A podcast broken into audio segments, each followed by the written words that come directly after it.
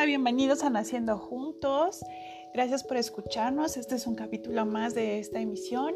Y bueno, estamos eh, pues muy cerca de haber celebrado el Día Internacional de la Salud Mental y creo que es una oportunidad buenísima para hablar de este tema justamente en la etapa perinatal. Y bueno, vamos a empezar un poquito hablando sobre lo que es la salud mental. Y es que de acuerdo con la Organización Mundial de la Salud, este es un estado de bienestar en el que la persona es totalmente consciente de su propia capacidad para afrontar las situaciones comunes de la vida, así como aquellas que de pronto nos estresan o nos podrían ocasionar algún tipo de problema. Eh, tiene que ver obviamente con todo lo que implica la parte productiva, la parte familiar, social, incluso eh, la, contribución que podemos tener hacia la sociedad. Eh, hay que crear mucha conciencia sobre lo que es la salud mental, no solamente a nivel general, sino yo creo que sobre todo en cuanto a lo que es el bienestar materno. Creo que muy poco se habla porque socialmente la etapa perinatal es una etapa que se considera como una de las más felices en la vida de una persona.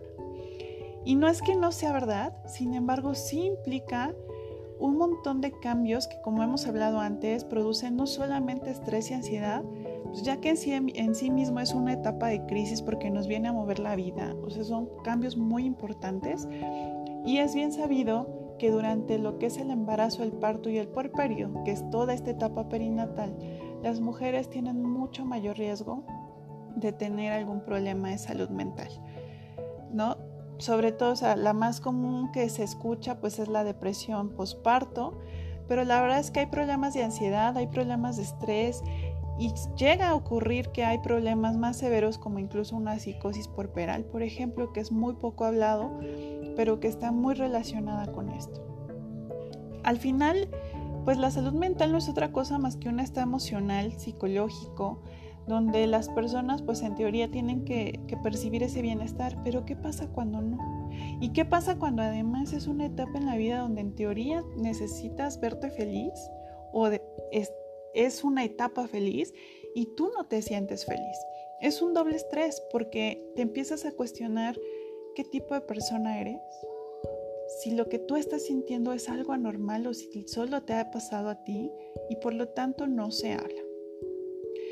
Pero bueno, yo creo que además de entender que como profesionales de la salud sería bueno evaluarla continuamente, como mujer embarazada o como familiar de una mujer embarazada, es importante estar pendiente de esto, ¿no? Eh, saber que eh, a veces las personas no son capaces de afrontar adecuadamente sus primeros días, por ejemplo, de la maternidad, incluyendo desde el momento en que se conoce la, noticia de ser una futura mamá, de estar embarazada.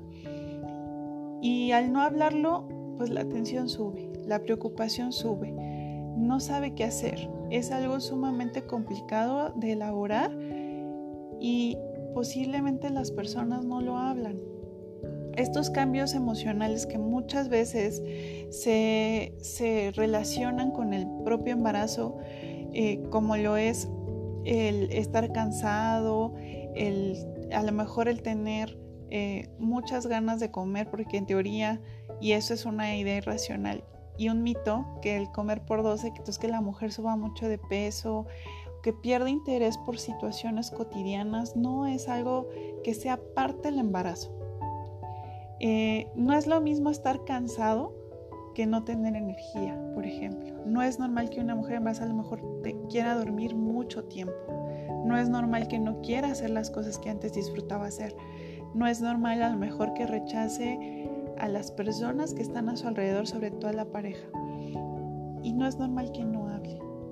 Es de vital importancia tener en cuenta que tanto la salud mental como la física durante el embarazo eh, nos permite generar un cambio definitivo en la vida de tanto bebé como mamá y de la familia.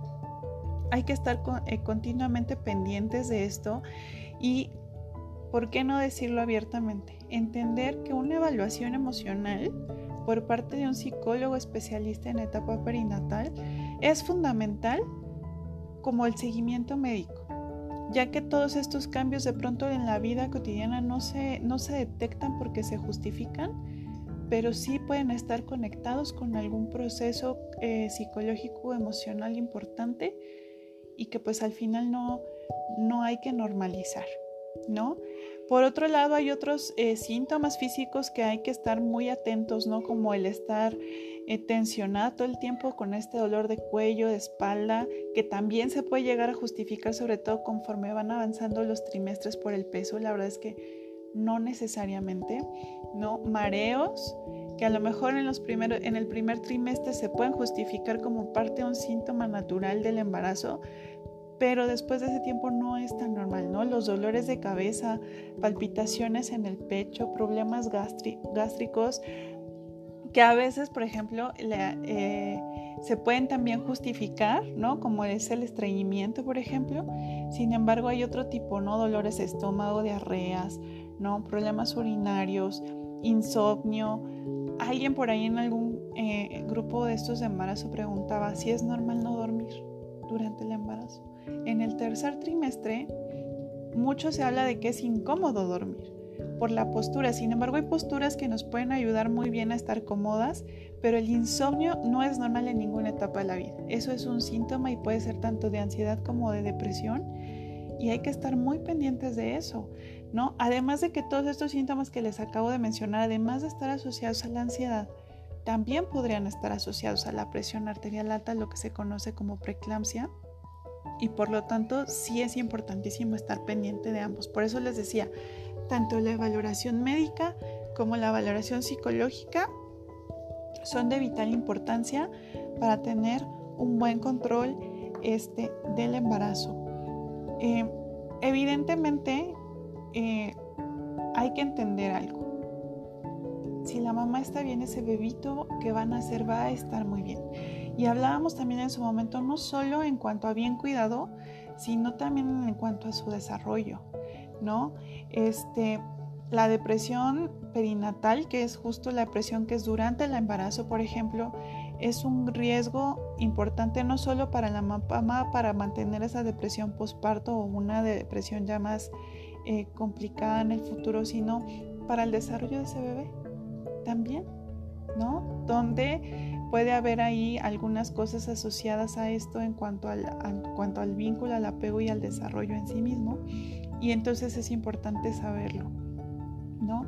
Hay que apoyar muchísimo a las futuras mamitas adquirir esta capacidad de adaptación a esta nueva situación.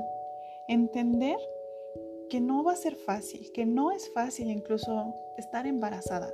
En ninguna de los tres trimestres lo es, a pesar de tantas emociones, tanto positivas como no tan positivas.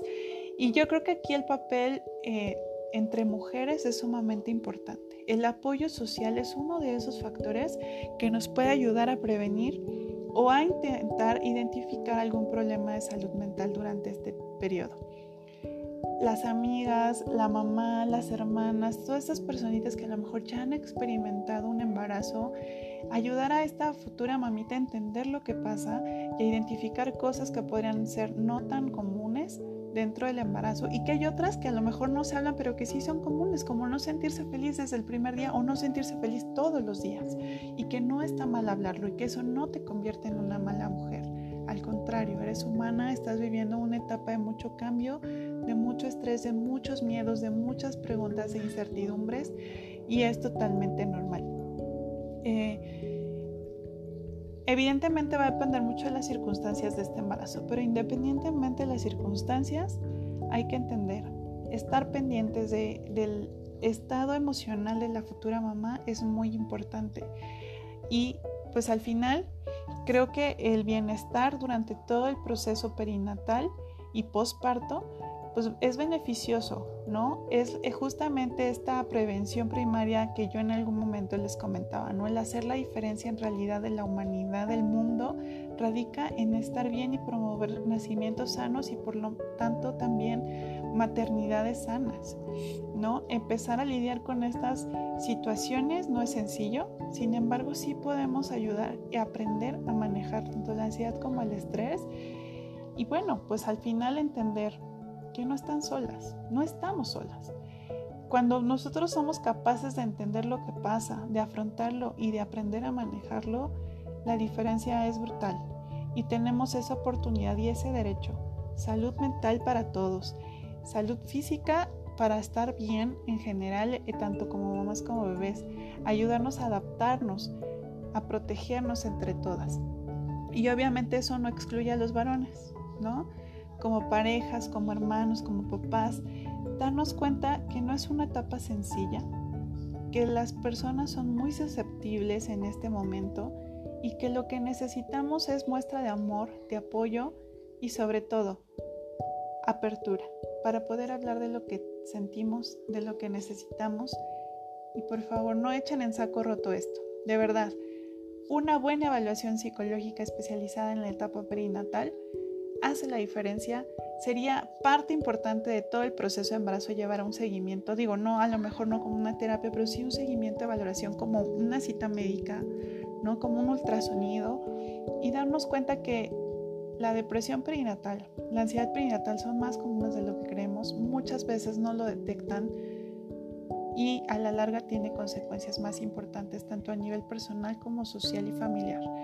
Entonces, bueno, este, este episodio, mamita, será para reflexionar sobre este, este tema, eh, haciendo justamente honor al Día Internacional de la Salud Mental y evidentemente la etapa perinatal no está exenta, incluso es una de las etapas más vulnerables para desarrollar algún problema de este tipo y entendámoslos, eso no es algo malo.